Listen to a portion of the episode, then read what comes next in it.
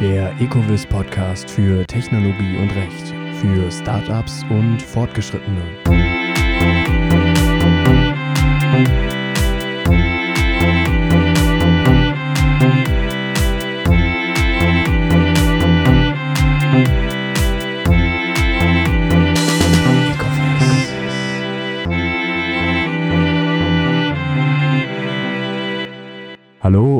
Herzlich willkommen zu der zweiten Folge unseres Ecovis Techlaw Podcast. Mein Name ist Tim Both. Ich bin ja zur Webpräsenz abgeordnet hier bei Ecovis und äh, begleite auch die zweite Folge. Ähm, in der zweiten Folge soll es noch einmal um das Thema Datenschutz gehen. In der letzten Folge haben wir ja einen kleinen Überblick über die Probleme des Datenschutzes verschafft. In dieser Folge soll es äh, mehr um Lösungen in diesem Bereich gehen. Für den Fall habe ich mir erneut einen Partner eingeladen und der Partner ist erneut Florian. Äh, ich hoffe, es geht dir gut. Äh, du hast die Woche gut überstanden und freust dich jetzt hier bei mir zu sitzen. Ja, alles bestens. Vielen Dank. Ähm, ja, wie gesagt, äh, soll es heute mehr um die Lösung gehen. Dementsprechend äh, würde ich gerne mit der grundlegenden Frage beginn, äh, beginnen, was denn äh, jetzt in einer Datenschutzerklärung grundsätzlich zu beachten ist. Ja, äh, Datenschutzerklärung, muss man vorneweg sagen, verbinden ja viele einfach erstmal mit der Webseite. Ich brauche auf der Webseite eine Datenschutzerklärung. Datenschutzerklärung brauche ich aber eigentlich für alle Verarbeitungen von personenbezogenen Daten, die ich irgendwie durchführe. Also am Beispiel des Krankentransportes oder des Rettungswagen, äh, der muss seinen Patienten oder ist ja neuerdings, wenn man schon mal mit dem Krankenwagen gefahren ist in letzter Zeit, muss man eine Datenschutzerklärung unterzeichnen. Und Datenschutzerklärung braucht also braucht man sozusagen bei allen Verarbeitungen. Okay, ja, tatsächlich auch im Krankenwagen. Also äh, der EU-Gesetzgeber macht offensichtlich vor nichts halt an dieser Stelle äh, wohl eindeutig. Was muss ich jetzt konkret beachten, ähm, wenn ich für mein Unternehmen äh, eine Datenschutzerklärung formulieren möchte? Ja, da können wir wieder aufs Gesetz zurückgreifen. Haben wir letzte Woche schon drüber gesprochen, Artikel 13 und 14 der DSGVO. Das regelt die quasi Pflichtangaben, die in einer Datenschutzerklärung stehen müssen. Also zuerst natürlich Name und Kontaktdaten des Verantwortlichen, also wer sammelt oder wer bekommt hier überhaupt die Daten dann äh, die Kontaktdaten des Datenschutzbeauftragten, weil, da kommen wir wieder auf letzte Woche zurück, die Betroffenen haben natürlich auch Betroffenenrechte und wenn sie die geltend machen müssen oder wollen, müssen sie sich an den Datenschutzbeauftragten äh, wenden und dann vor allem natürlich auch die Zwecke. Also wofür brauche ich die Daten, wofür werden die Daten verwendet und dann kann es ja auch sein, dass ich die Daten noch weitergebe. Also bei Abrechnungen, bleiben wir mal beim Rettungsdienst, äh, müssen, werden die meistens an den Abrechnungsdienst weitergegeben. Dann muss in der Datenschutzerklärung also auch drin stehen, dass die Daten an den und den Abrechnungsdienst weitergegeben werden.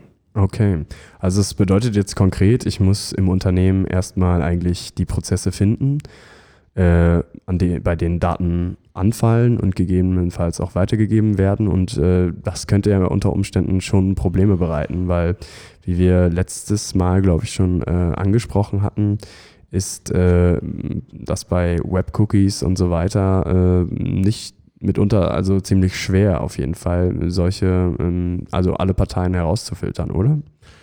Ja, absolut. Also da kommen wir dann direkt wieder in die Datenschutzdokumentation mit rein. Also wir müssen erstmal in unserem Unternehmen und überlegen, in welchen Prozessen werden personenbezogene Daten verwendet. Und das fängt an bei der Personalakte und hört auf bei Telefonprotokollen zum Beispiel. Also das ist ein ewig weites Feld und wenn wir dann auf die Webseite gehen, da wird es dann tatsächlich wirklich schwierig, weil meistens nutzt man dann vielleicht noch irgendwie ein System, das einem die Website-Bedienung erleichtert, wie zum Beispiel WordPress, und dann weiß man gar nicht, welche Daten überhaupt erhoben werden. Und dann muss man da nachfragen. Und das kann mitunter ziemlich lange dauern und umständlich werden. Ja, also denke ich auch. Also, wirklich, ja. wirklich äh, ein schwieriger, schwieriger Prozess, vor allem wahrscheinlich in der Identifizierung, denn für die Formulierung gibt es ja mitunter auch äh, jetzt schon Baukastensystemartige Anbieter, oder? Ja, also da hat sich ja schon mal irgendwer Gedanken gemacht und da findet man im Internet auch den einen oder anderen Anbieter, wo man sich das per Klick zusammenstellen kann. Ähm, für die einfachsten Prozesse mag das gehen, aber da muss man dann wirklich auch aufpassen, weil zum einen kann es sein, das trifft nicht immer auf jeden zu und zum anderen muss man urheberrechtlich aufpassen. Ja. Ähm, aber ich glaube, für einen Anfang ist das, ist das halbwegs vernünftig. Also es kommt da auf die Komplexität auch der Prozesse an, denke ich. Ja, ja absolut. Ja, ähm, und ähm, ist generell als Dienstleister, ähm, gibt es dafür auch Dienstleister, die Identifizierung der Prozesse zu vereinfachen oder ist das eine Aufgabe, die dann schon irgendwie selber von Unternehmen bewältigt werden muss? Ja, ja und nein. Also ich meine, es wird nicht gehen, ohne dass das Unternehmen daran mitwirkt aber äh, Datenschutzdokumentation. Du kannst nicht alles, oder was? Naja, na okay, alles klar. ähm, aber ich meine, das ist unser Hauptgebiet. Ne? Also ja, okay. sowas machen wir. Wir gehen in die Unternehmen rein äh, zu unseren Mandanten, gucken uns an, was machen sie. Wir haben natürlich unsere Aspekte, wo wir hingucken, die einzelnen Abteilungen, was wird da gemacht. Und dann fertigen wir die Datenschutzdokumentation, ja. Okay, also wissen wir jetzt, wo wir unsere Datenschutzerklärung herbekommen. Also von dir, Florian, bei der Identifizierung und äh, alles, also das äh, Komplettpaket äh, quasi. Ja, äh, absolut. Einfach anrufen oder eine Mail schreiben und dann finden wir da schon einen Weg, dass wir das Ganze datenschutzkonform machen. Alles klar. Ja, im, im, im zwei, in der zweiten Frage soll es jetzt äh, ein bisschen weg von der Datenschutzerklärung äh, gehen. Es soll jetzt vermehrt darum gehen, was passiert, wenn Missbrauch mit Daten getrieben wird. Also zum einen äh, vielleicht intern und auch aus externer Sicht, also Missbrauch von Dritten.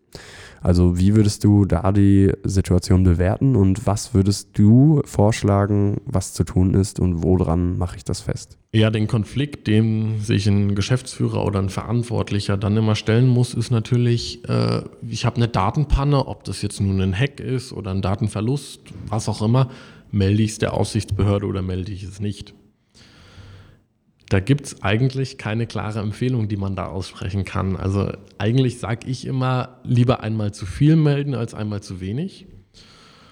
Andererseits kann es natürlich sein, dass man dann Konsequenzen zu befürchten hat. Äh, aber ich, bleibe, ich würde eher bei der Empfehlung bleiben, es lieber zu melden und das Risiko in gewisser Weise auf sich zu nehmen.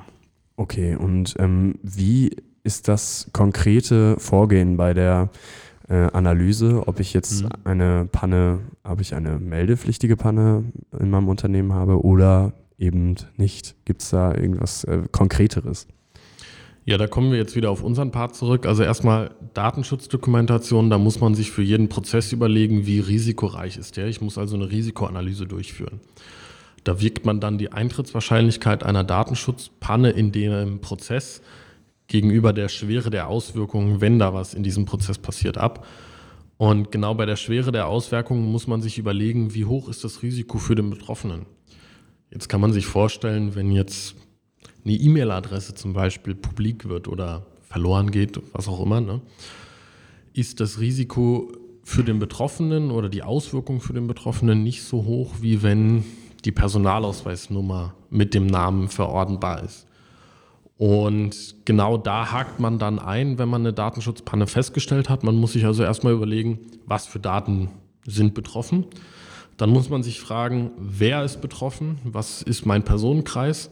Diesen Personenkreis muss ich dann darüber informieren. Also wenn ich jetzt weiß, ich habe von 100 Mandanten äh, die E-Mail-Adressen fälschlicherweise aus Versehen in den CC gesetzt, die sind rausgegangen und jeder kann es sehen, dann muss ich die 100 Mandanten darüber informieren, passt mal auf, äh, wir haben da aus Versehen eine Mail rausgeschickt, wo eure E-Mail-Adressen sichtbar sind.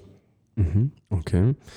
Und ähm, wäre das dann schon ein behördenmeldepflichtiger Vorfall oder würde man da dann äh, mit der quasi Entschuldigung an die Leute oder Be Benachrichtigung an die Betroffenen, ähm, wäre das ausreichend?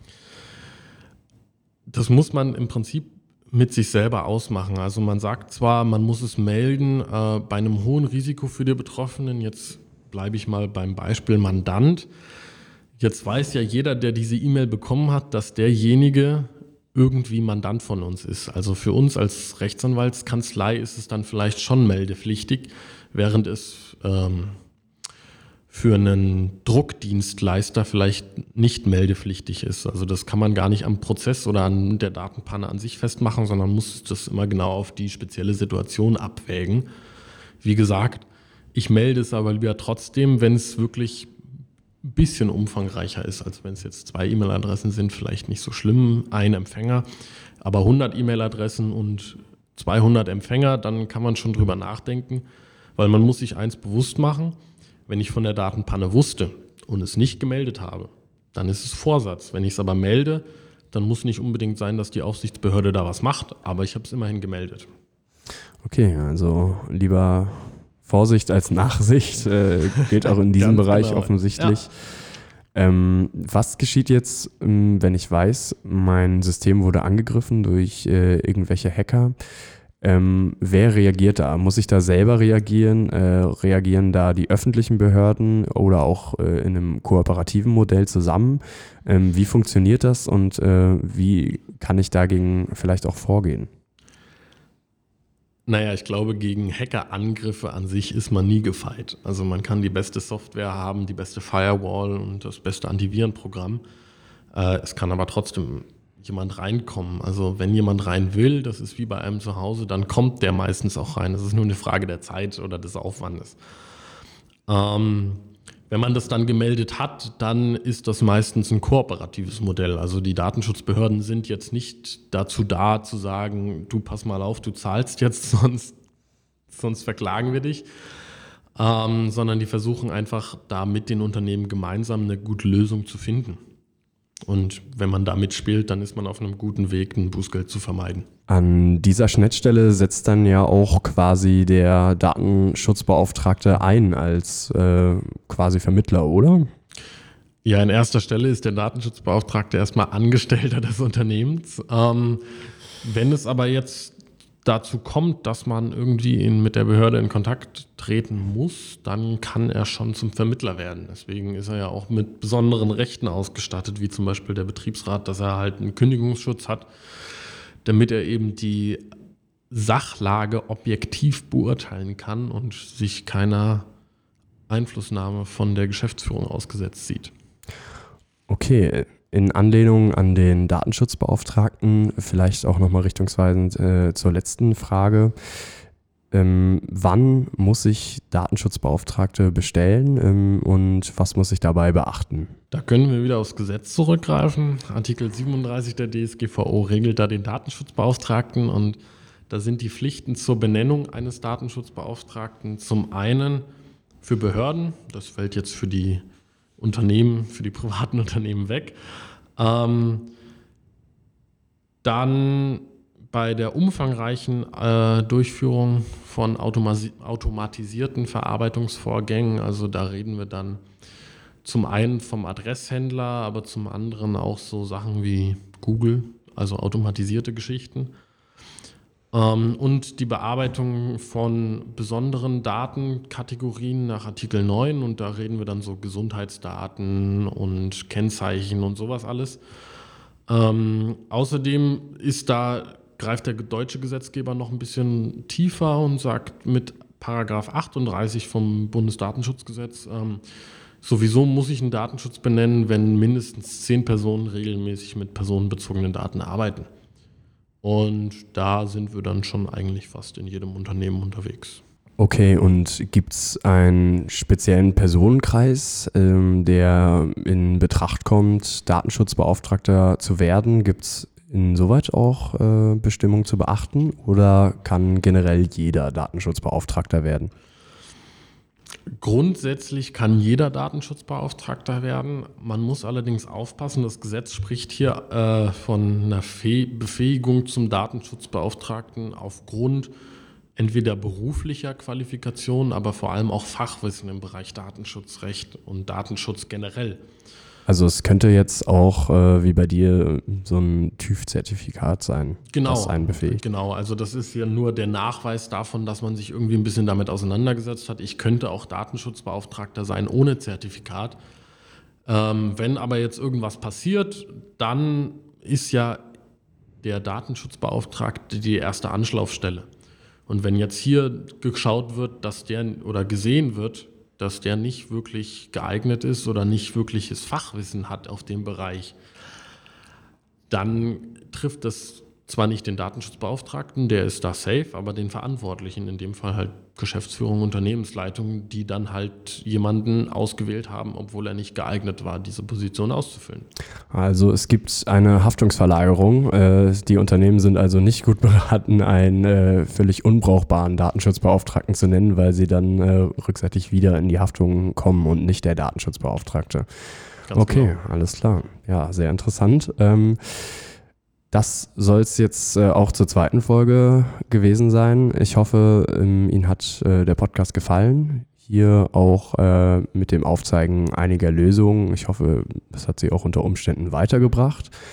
Wir freuen uns über weitere Abonnenten und auf eine weitere gute Resonanz. Insoweit bleibt mir nur noch zu sagen, äh, schönen Tag und bis zum nächsten Mal.